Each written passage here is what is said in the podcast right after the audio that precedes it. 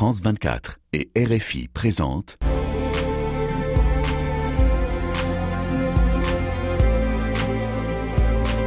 Ici l'Europe, Caroline de Camaret.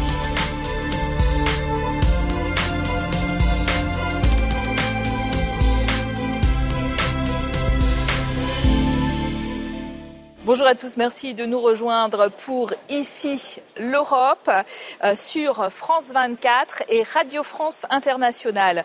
En cette semaine où les combats font rage en Ukraine autour de Bakhmut et euh, où la région de Berogrod côté russe est en état d'urgence, euh, les 27 mettent en route un onzième train de sanctions contre Moscou et nous recevons pour en parler la présidente de la sous-commission défense au Parlement européen, Nathalie Loiseau. Bonjour.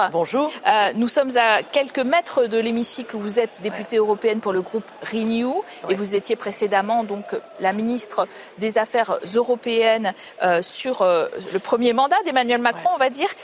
nous allons parler bien sûr de cette guerre, mais pour commencer, j'aimerais que vous nous disiez un mot d'un autre sujet qui vous tient particulièrement à cœur. Vous êtes rapporteur sur le Qatargate. C'est ce grand scandale de corruption qui a éclaté au sein de ce Parlement. Six personnes impliquées qui sont d'ailleurs désormais en liberté. Est-ce que euh, vous recommandez euh, euh, des, éléments qui vont mettre fin à ces pratiques pour le moins douteuses de façon assez définitive? Alors ce qu'on a appelé le Qatargate, c'est l'autre guerre si j'ose dire. C'est la guerre d'influence et d'ingérence que nous mènent un certain nombre de pays. On appelle ça le Qatargate, mais depuis des années, la Russie, la Chine et d'autres euh, essayent d'influencer la manière dont nous prenons nos décisions dans les institutions européennes et notamment au Parlement européen.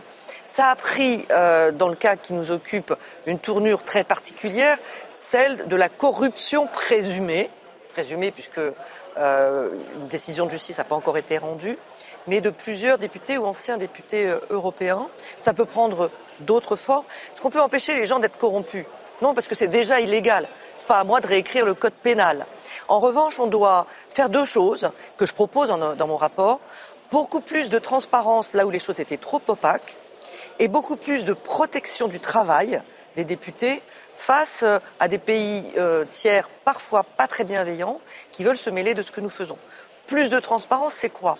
En France, on a la haute autorité pour la transparence de la vie publique qui enquête. Mais on ne va pas avoir justement la haute autorité, euh, la même, euh, indépendante et pour les trois institutions. Alors moi, je euh, demande, dans un avenir mon proche. groupe politique demande très clairement une haute autorité éthique indépendante européenne qui ait pouvoir sur toutes les institutions, pouvoir d'enquête. Et, et vous l'obtiendrez Je suis inquiète de ce que j'entends. Alors la Commission n'a pas encore fait sa proposition, mais je suis objectivement inquiète. Et euh, le rapport que je présente à mes collègues est euh, très ferme sur euh, nos attentes, parce que ce sont les attentes de nos concitoyens. La confiance que nous donnent les électeurs, on doit la mériter, et pour la mériter, on doit être transparent. Par on doit pouvoir donner notre patrimoine au début de notre mandat et à la fin. Comme ça, s'il y a soupçon Et l'enregistrement obligatoire des réunions entre les groupes d'intérêt et les eurodéputés, ça, ça n'est déjà plus à l'ordre du jour? Si, mais il faut que ce soit appliqué. Parce qu'il y a des règles, mais certaines n'étaient pas appliquées.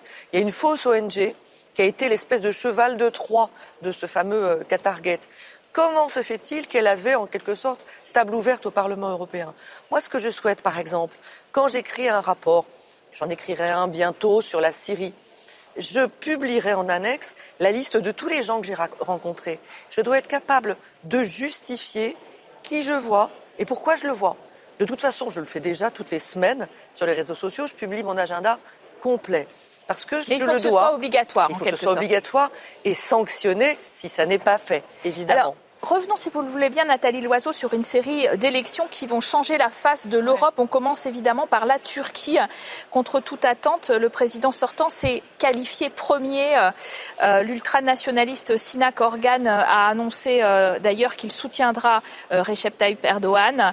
Euh, une victoire de l'opposition pour vous n'est plus possible. Et puis, est-ce que c'était le meilleur scénario pour l'Union européenne? Alors, je ne sais pas ce qui va se passer. Si on regarde les sondages, si on regarde l'avance de Recep Tayyip Erdogan, il semble qu'il sera réélu. Je me demande si on n'a pas eu un biais en regardant euh, cette élection turque. Regardez aussi tout ce qu'on a lu et entendu sur l'élection grecque, certains nous disant Syriza revient au pouvoir. Euh, Aujourd'hui, Or, c'est le PPE. le, euh, le- le PPE, le, les parti de l'actuel. Premier ministre grec, a une avance phénoménale. Donc parfois, certains voient le monde tel qu'il leur plairait de le voir, plutôt que tel qu'il est. Euh, ce que ça dit, si Recep Tayyip Erdogan est, réélu, c'est que euh, les choix démocratiques de euh, la Turquie continuent de l'éloigner de l'Union européenne.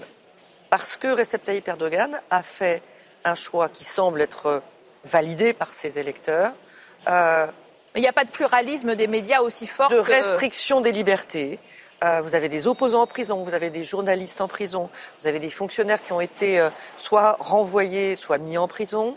Euh, vous n'avez pas une liberté d'expression en Turquie comme vous l'avez dans l'Union européenne. Vous n'avez pas de pluralisme des médias comme nous pouvons l'avoir. Bref, la candidature entre guillemets de la Turquie à l'adhésion à l'Union européenne est un mythe, un mythe qui est encore entretenu par les autorités turques qui n'ont pas le courage de dire qu'elles ont fait un autre choix. Moi, je le respecte, cet autre choix, mais il faut arrêter de se raconter des histoires. autre élection où on va essayer de pas se raconter d'histoire non plus, celle euh, des européennes qui Oui. auront lieu dans un an pile, du 6 au 9 juin 2024, avec euh, des sondages qui donnent en tête euh, à nouveau là le Parti populaire européen Ouais. euh, et peut-être d'ailleurs en, en troisième position, il voudrait faire euh, faire alliance avec euh, la première ministre italienne Giorgia Meloni et son groupe euh, euh, eurosceptique euh, ECR au Parlement, euh, qui serait au coude à coude d'ailleurs avec votre groupe Oui. pour la troisième position Renew. Est-ce que cette, une grande alliance de la droite, y compris jusqu'à la droite plus extrême, est souhaitable? En tout cas, vous, vous voudriez participer? Alors sûrement pas. Sûrement pas. Et euh, je ne vais pas parler à la place du PPE, donc le, groupe de centre droit. Ils sont assez grands pour en parler eux-mêmes.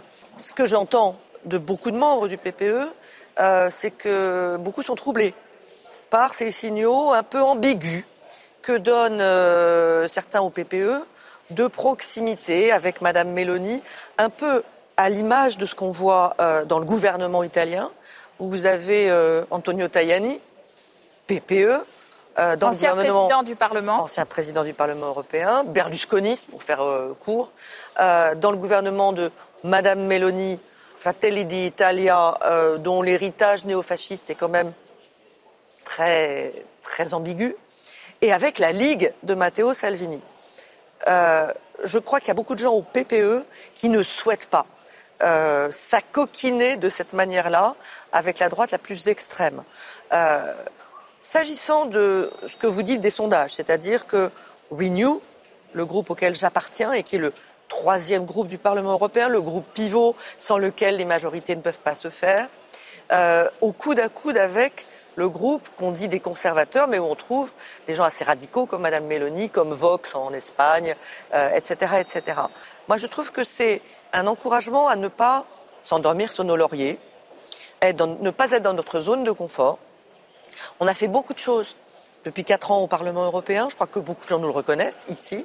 On a porté beaucoup de transformations, mais on n'est jamais réélu sur un bilan. Euh, il faut continuer à être crédible, à être au contact étroit de nos concitoyens. Et si ça peut être quelque part un électrochoc, tant mieux. Alors, euh, d'ailleurs, le président de l'Assemblée euh, nationale, Richard Ferrand, vous verrez bien, vous, euh, Nathalie Loiseau, tête de liste de La République En Marche pour ces prochaines élections européennes. Vous aussi? Écoutez, moi, je, suis ici en train de faire ce que j'ai à faire. Vous l'avez dit, je préside la sous-commission de la défense. Je reviens de Moldavie, j'étais en Ukraine. Je peux vous dire que mes journées sont assez bien remplies et que j'ai pas le sentiment d'avoir terminé. Ce que je souhaite, c'est me représenter. Je suis pas la seule, et d'autres voudront certainement venir, mais j'estime que euh, ce que j'ai pu commencer à faire, il faut le terminer parce que c'est ce que je dois à mes concitoyens. Qui sera tête de liste? Je n'en sais rien. Euh, ce qui est important, et ce qui est déjà un message très fort en soi, c'est que la majorité présidentielle va partir unie. Qu'on soit euh, Renaissance, anciennement En Marche, qu'on soit Modem ou qu'on soit Horizon, ce qui est mon cas aujourd'hui, on ne sait pas très bien ce qui va se passer à gauche avec la NUP. On a plutôt l'impression qu'il ne va pas y avoir de liste unique, mais on ne sait pas. À l'extrême droite, on entend qu'il y aura une liste Rassemblement national, mais aussi une liste reconquête.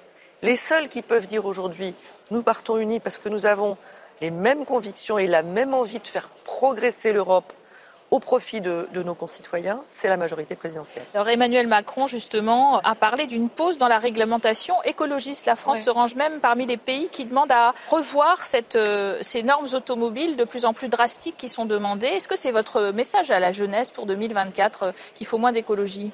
Alors, il faut sûrement pas moins d'écologie, mais il faut simplement pouvoir digérer ce qu'on est en train d'adopter. Euh, le, le, Green Deal, le pacte vert, c'est extraordinairement ambitieux, c'est très large, ça touche beaucoup de secteurs euh, et il faut que la société, les agriculteurs, les pêcheurs, les industriels, les consommateurs puissent avancer au rythme des nouvelles normes qu'on leur propose. Le but, c'est pas d'être moins ambitieux, c'est de le rendre acceptable. C'est de ne pas sortir de la route au motif qu'on conduirait trop vite et que euh, les passagers n'auraient pas bien compris la direction. L'Ukraine, euh, bien sûr, gros dossier. Il ne reste rien de Bakhmut, euh, selon Monsieur Zelensky, le président. on parle aussi de cette région russe de Belgorod, qui, avec des incursions. de quoi ces, deux villes, finalement, sont le nom aujourd'hui, Nathalie Loiseau? Du fait que c'est une guerre longue, difficile, dont l'issue dépendra beaucoup de nous. Euh, j'entends en Europe certains qui disent qu'il faudrait que ça se termine plus vite. Qu'est-ce que ça voudrait dire Qu'on ferait pression? Faire pression sur Vladimir Poutine, on le fait par les sanctions. Pour le moment, on n'a pas convaincu d'arrêter une guerre qu'on ne veut pas qu'il gagne. Faire pression sur Volodymyr Zelensky, ça voudrait dire quoi? Accepter un cessez-le-feu, bricoler une situation d'entre-deux, ce qu'on a appelé d'un terme que je déteste, un conflit gelé. Le conflit, il n'est pas gelé, il est oublié par ceux qui feraient mieux de s'en préoccuper. On l'a fait en 2015 avec les accords de Minsk. Ça a permis à la Russie de reculer pour mieux sauter. Ce qu'il faut, c'est mettre en place une paix durable. Et ce qu'il faut, c'est avoir durablement dissuader la Russie de son aventurisme militaire qui menace notre Mais on y arrive avec un onzième train de sanctions qui touche euh, les compagnies euh, russes, mais aussi un peu les compagnies chinoises, un peu aussi les diamants. C'est ça qui fait la différence? Moi, je trouve, et le Parlement européen, dans son écrasante majorité, trouve qu'on est trop lent et pas assez ambitieux. Euh, trop lent, c'est le fait de devoir se mettre d'accord à 27 pour chacun des trains de sanctions. Et en ce moment, c'est la Hongrie de Viktor Orban qui ralentit le processus. On sait que Viktor Orban est assez proche de Vladimir Poutine et qu'il est très mécontent parce qu'une banque hongroise a été désignée pour sa proximité avec la Russie. Donc il bloque en fait euh, le financement euh, militaire. Euh, il, ralentit le financement militaire, il ralentit l'adoption du prochain paquet de sanctions. Ce qui est bien, et là où je salue Ursula von der Leyen, c'est d'être allé regarder ces trous dans la raquette. Ces, ces entreprises, y compris européennes, qui continuent à être un peu des profiteurs de guerre du côté russe, sans trop le dire. Elle commence à les pointer du doigt. Alors évidemment, ça grince et ça coince. Mais elle a raison parce que toujours plus de sanctions, faisons déjà en sorte qu'elles soient mieux appliquées. C'est aussi ce que disent les Britanniques avec qui je travaille beaucoup, c'est aussi ce que disent les Américains. Essayons de verrouiller le système, pas pour mettre la Russie à genoux, mais pour mettre l'effort de guerre russe à genoux. Alors, euh, en Ukraine, euh, plus de 170 000 kilomètres carrés de terre seraient désormais contaminés par des mines et munitions non explosées. Une surface plus de quatre fois supérieure à la Suisse. 7 millions d'hectares donc de terre ne pourront pas être ensemencés cette année. Nous partons tout de suite en direction du sud à la rencontre des agriculteurs ukrainiens qui ont euh, euh, vu et rencontré notre envoyé spécial là-bas, Johan Baudin. À travers champs, c'est un chapelet mortel qui s'égrène dans les prairies du sud de l'Ukraine. Lyubomir a été pendant trois mois sur la ligne de front. Au hameau, l'heure est à la reconstruction. Yvan et sa famille possèdent 700 hectares. Son cheptel a été volé pendant les six mois d'occupation russe et les combats qui ont permis la libération de la région de Kherson ont laissé sur son exploitation des carcasses calcinées, des caisses de munitions et des champs semés d'engins de mort. Comme nombre d'agriculteurs ukrainiens, il se débrouille par lui-même, quitte à déminer de façon artisanale. Nous avons acheté des détecteurs de métaux et nous avons marché à plusieurs à travers nos champs séparés de 5-6 mètres et nous continuons à le faire. Quand nous sommes face à des obus de tank ou des roquettes grades au sol, ce n'est pas aussi dangereux que là où ils ont posé des mines anti-chars. Yvan et ses amis font le tri entre les obus éventrés et ceux non explosés, quitte parfois à déminer à main nue. La moitié de ces terres serait désormais, selon lui, dépolluée, prête pour qu'Andrei, l'ouvrier, sème des cultures tardives. Voilà les graines de tournesol. Acheter à crédit, un pari sur l'avenir pour espérer que 15 mois de guerre finissent enfin d'altérer le rythme des récoltes. Ce serait bien si les champs pouvaient être déminés cet été. Car cet automne, nous devons planter de nouveau. Et dans un ou deux ans, les mines vont s'enfoncer plus profondément dans le sol. Et alors, quand serons-nous capables de déminer Mais tous n'osent pas, comme Yvan, retourner au champ. Les trois quarts des surfaces des environs resteront en jachère. Nathalie Loiseau, euh, dans ce reportage, on voit d'ailleurs ce sud, un tiers des, terres avec des mines, effectivement, euh, une agriculture qui est euh, à l'arrêt dans toutes ces régions qui ont été des zones de combat. C'est un drame pour l'Ukraine, mais c'est un drame pour le monde, c'est le grenier du monde, l'Ukraine. Et euh, vous connaissez les efforts qui sont faits de manière internationale et notamment européenne pour sortir les céréales euh, d'Ukraine. Été la semaine dernière en Roumanie ou en Moldavie. Il y a deux corridors de solidarité qui permettent par le train, par euh, des camions, de sortir des, céréales vers le reste du monde. mais en effet, le défi du déminage est considérable. J'ai rencontré cette semaine l'envoyé spécial français sur la reconstruction de l'Ukraine. Et on est tombé d'accord sur le fait que, avant de parler de reconstruction durable, il y a une reconstruction d'urgence qui passe notamment par le déminage.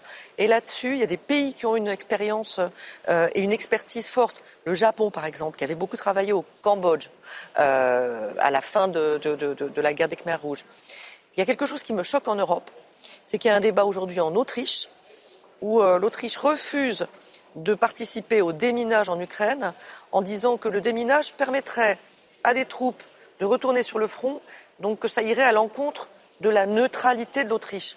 C'est une conception de la neutralité que moi, je, je ne comprends pas. Difficile à comprendre, c'est aussi l'hostilité des pays euh, voisins, euh, Pologne, Hongrie, euh, Slovaquie, Bulgarie, qui ont bloqué ces céréales. Absolument. Parce que, en l'occurrence, elles considéraient qu'elles étaient vendues sur leur territoire et ne sont jamais arrivées en Afrique jusqu'aux pays les plus pauvres. Alors, il y a deux choses à dire là-dessus. D'une part, que la Pologne, qui fait beaucoup de choses pour l'Ukraine, qui a accueilli beaucoup de réfugiés, qui envoie beaucoup d'aide militaire, financée par les autres Européens, mais quand même qui est très active, là d'un seul coup est venue dans une espèce d'égoïsme national.